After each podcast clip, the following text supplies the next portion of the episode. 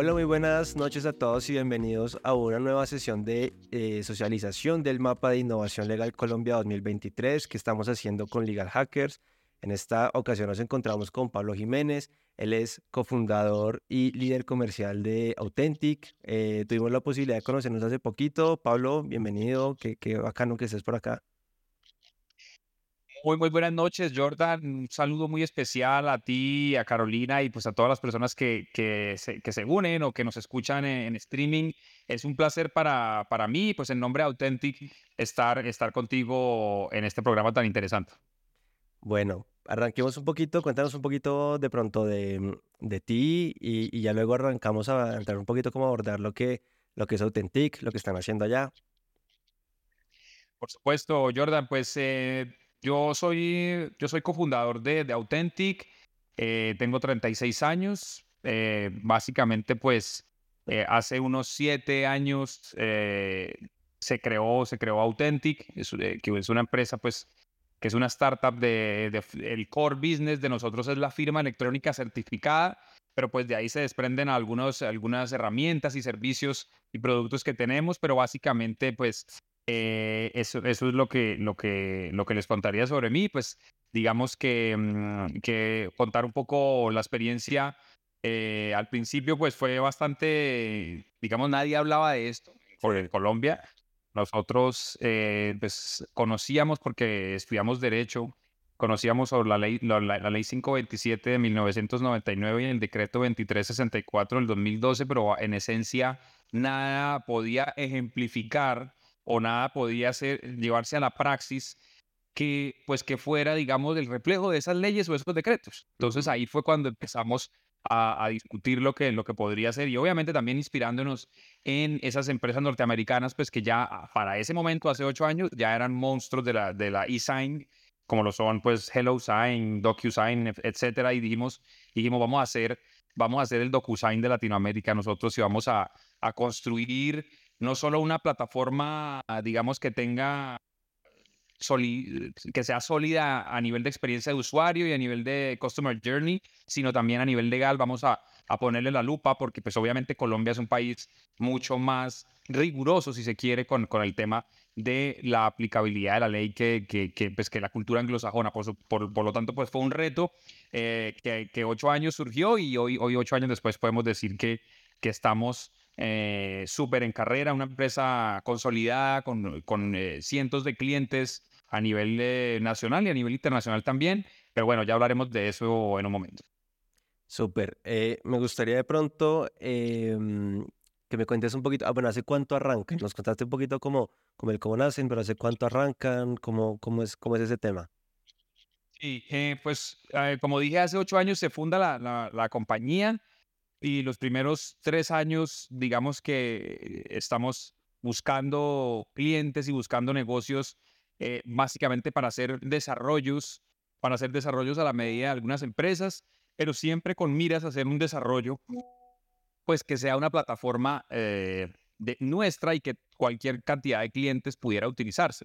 Eh, ya más o menos en una etapa, en una etapa mediana, mm, después de unos tres años y medio, entonces se empieza a construir este, este software as a service, o, también as SaaS, y, y eh, esto, esto tarda unos dos años más o menos en construirse, y luego de esos dos años, que es más o menos hace unos tres años y medio, queda construida la plataforma. La plataforma terminó de construirse en septiembre, octubre del 2019. Sí. Empezamos a, a vender eh, y a promocionar y a comercializar esta plataforma más o menos en noviembre, diciembre del 2019. Luego, pues claramente estalla la pandemia. Eso es una oportunidad muy grande, la verdad, que, que, que nosotros empezamos a capitalizar. Eh, hubo mucho momentum porque, pues como, como, lo, como lo estoy contando cronológicamente, evidentemente la plataforma ya estaba lista para el público meses antes pandemia y eso fue una gran oportunidad. Sí. Eh, obviamente hubo retos a nivel de, de, llegada, porque si bien es verdad que tuvimos la oportunidad de ya estar listos cuando, cuando explotó la pandemia, también es cierto que no habíamos hecho el suficiente trabajo de mercadeo y de mar y, digamos, no, no, no, nos habíamos establecido todavía como marca, entonces sí fue un reto de todas maneras. Em, y pues digamos que eh, también eh, hicimos mucho networking al principio para conocer diferentes actores del sector, pero también diferentes eh, posibles clientes. Y así empezamos con algunos aliados importantes y otros aliados, digamos, no tan grandes, pero igual también relevantes, a conseguir nuestros clientes. Y, pues ya llevamos más o menos casi cuatro años eh, escalando y, pues aumentando nuestra base de clientes, eh, digamos que de manera exponencial en algunos momentos, otros momentos con un crecimiento no tan acelerado, pero, pero siempre pues procurando crecer y, y, digamos que agregar valor a todas las organizaciones que les ofrecemos, que les agregamos valor, porque aquí estamos hablando pues de, de algunos éxitos comerciales, pero también hay que hablar de el mindset que gracias a nuestra plataforma, a nuestros webinars, a, nuestra, a nuestras discusiones, pues hemos cambiado un poco en el sector, no solamente en el sector jurídico, sino en el sector empresarial. Eh, digamos que con la inclusión de la firma electrónica como puerta de entrada a la transformación digital. Claro, porque eso también inclusive, y tú lo, mencionas como que cambia un poquito la manera en la que se suelen hacer los negocios, ¿no? de que sí o sí tiene que estar igual el, mismo paradigma, el documento físico firmado por no sé quiéncito, que son suelen ser procesos, digamos, corporativos muy demorados y que se pueden agilizar con, eh, con una herramienta tecnológica como, como ustedes. Sí, sí, Jordan. De hecho, en, en Estados Unidos tienen un término muy conocido y, y, ya es un término muy establecido en el mundo corporativo y empresarial que es el paperwork. y, y, ellos ya digamos que dan por sentado que hay, hay, hay una parte de todo negocio que tiene su, mm, su tema de papeleo. Aquí en Colombia le llamamos todo el papeleo. Sí, sí, sí.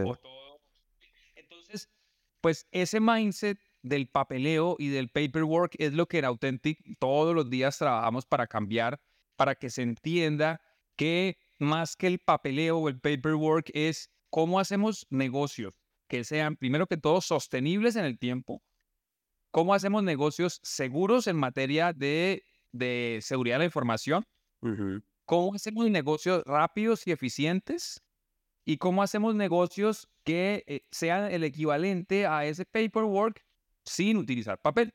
Entonces, digamos que ese es, ese es nuestro, pues básicamente nuestro, nuestro caballo de batalla y, por eso trabajamos todos los días. Obviamente esto tiene muchas aristas y muchos y, muchos temas, digamos, inmersos, pero en esencia es cambiar la manera como se sellan los negocios, cambiar, cambiar la manera como se, como se llega a un acuerdo de voluntades o a una voluntad electrónica, como también lo, lo, decíamos en un evento de Legal Hackers de, en México. es, es, la voluntad, es, como expresamos la voluntad y, y, pues obviamente lo, cambiamos la manera física o la manera, digamos, eh, tradicional como se venía haciendo y pues eso toma toma su tiempo, pero ahí, ahí, vamos, ahí vamos en eso.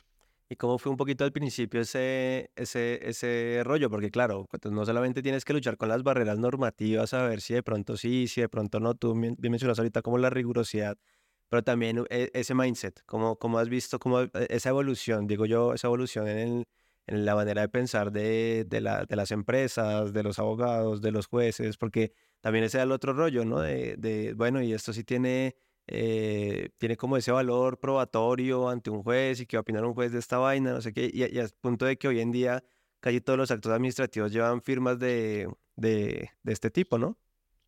Claro. Pues, pues Jordan, la verdad yo al principio de la pandemia tuve una sensación de que esto, mejor dicho, era una revolución digital, pero fíjate que no fue tan así, de, por lo menos desde mi punto de vista, en mi opinión podrá, haber, habrá, podrá haber personas que te digan, que te den otra perspectiva, pero la mía fue que hubo una aceleración y después hubo una desaceleración. En lo, personal lo vi así. Lógicamente la aceleración fue producto del impacto inmediato de la pandemia y demás, de los, de los, de los, de las cuarentenas y demás.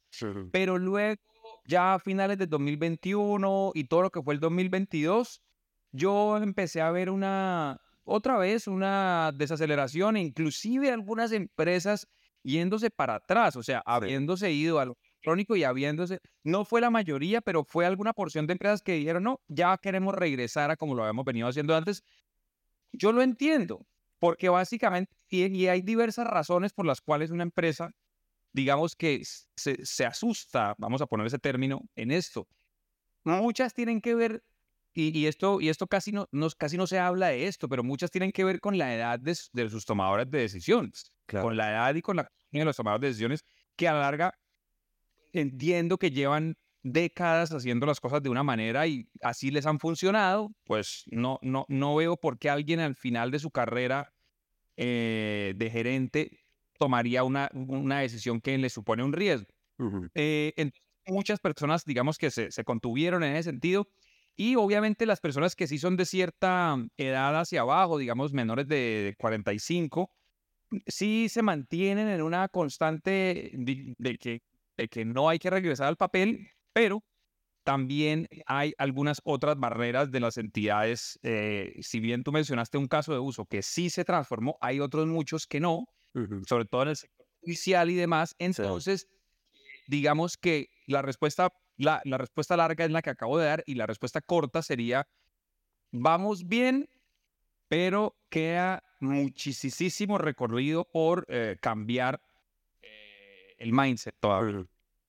Ok, ahí se podría también como decir un poco que, que realmente lograron encontrar como las personas o los clientes realmente interesados en ese tema y es lo que, lo que, bueno, tú le llamas desaceleración yo le puedo de pronto llamar como que te aplana la curva de crecimiento a punto de que, bueno, tú ya más o menos sabes cuáles son los clientes, como el tipo de cliente que realmente se interesa en ese tipo de soluciones y el tema está en encontrar más, ¿no? Lo que tú dices, como a ver dónde, dónde está esa empresa que también tenga como esa misma interés o esa misma vocación de pronto de, cambiar todos los procesos y procedimientos administrativos.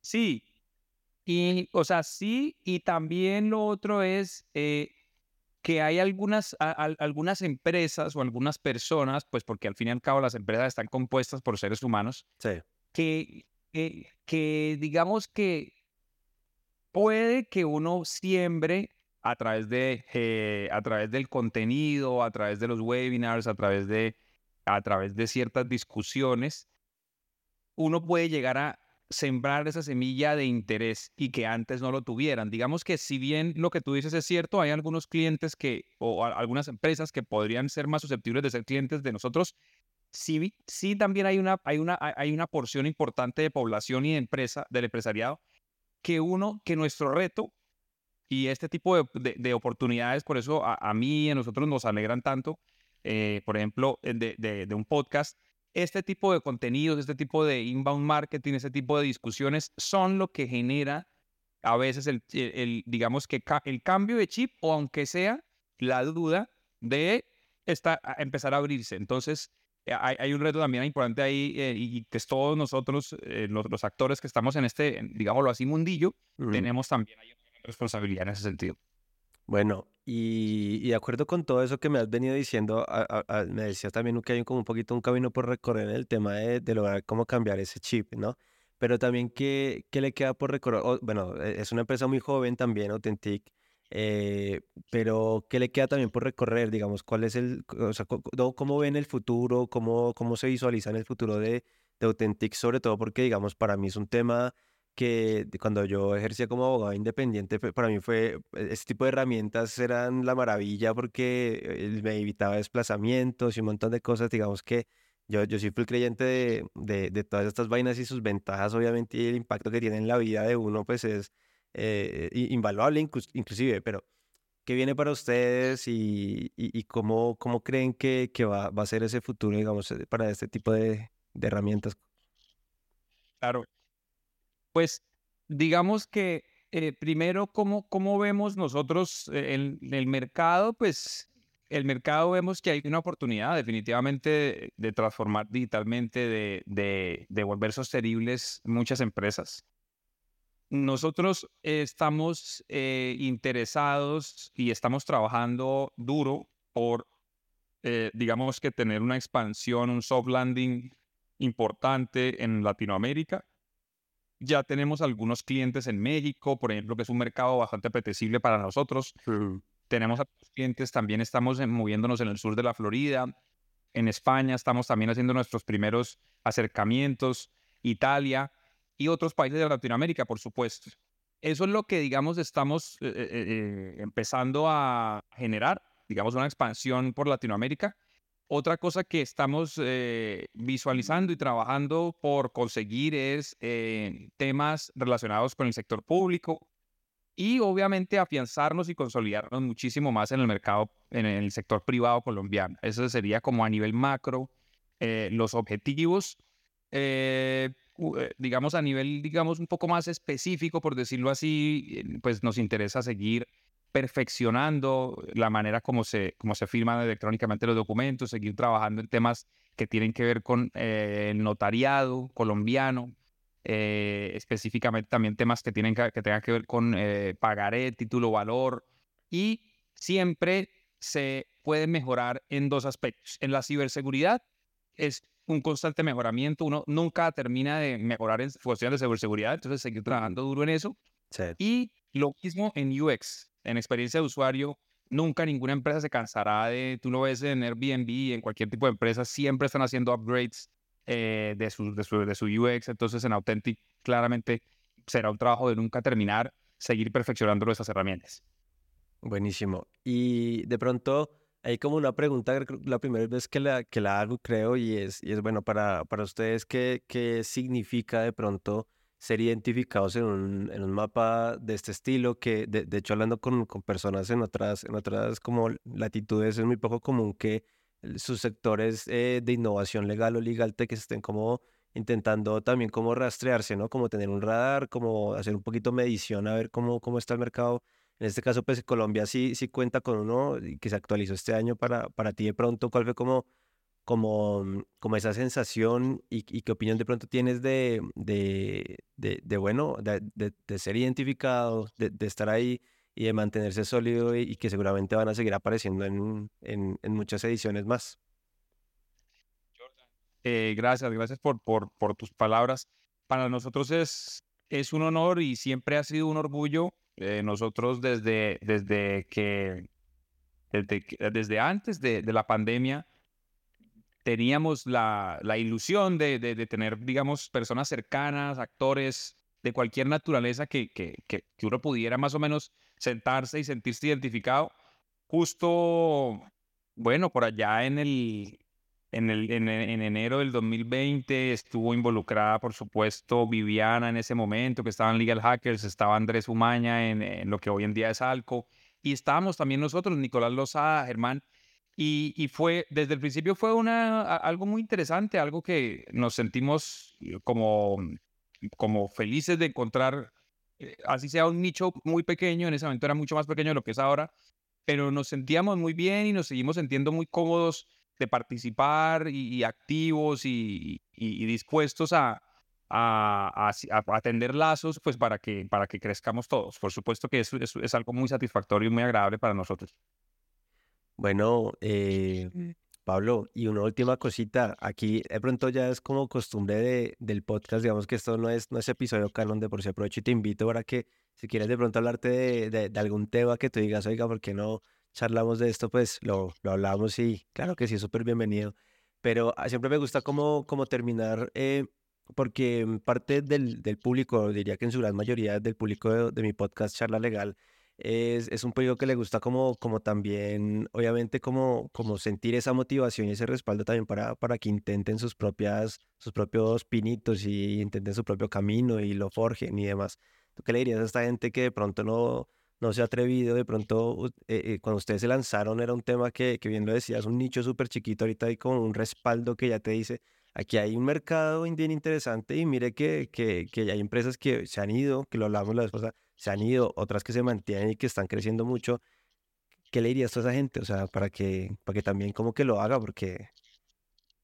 Sí, Jordan, no, buenísimo, me encanta ese cierre que le das. Eh, o claramente, eh, digamos, lo primero, lo, lo primero que, que uno diría en estos casos es que uno conoce el espíritu de las personas que quieren emprender y, sé muy bien que aquellas personas que nos, escuchan o nos escuchen saben en el fondo si quieren hacerlo o no. Si, si una persona tiene la ilusión de, de cambiar de manera disruptiva el mercado con un producto, con una herramienta, de em, empezar a meterse en todo lo que tiene que ver con inteligencia artificial, claramente, eh, que es el tema en boga, pero mil temas más, Internet de las Cosas, Machine Learning, en fin.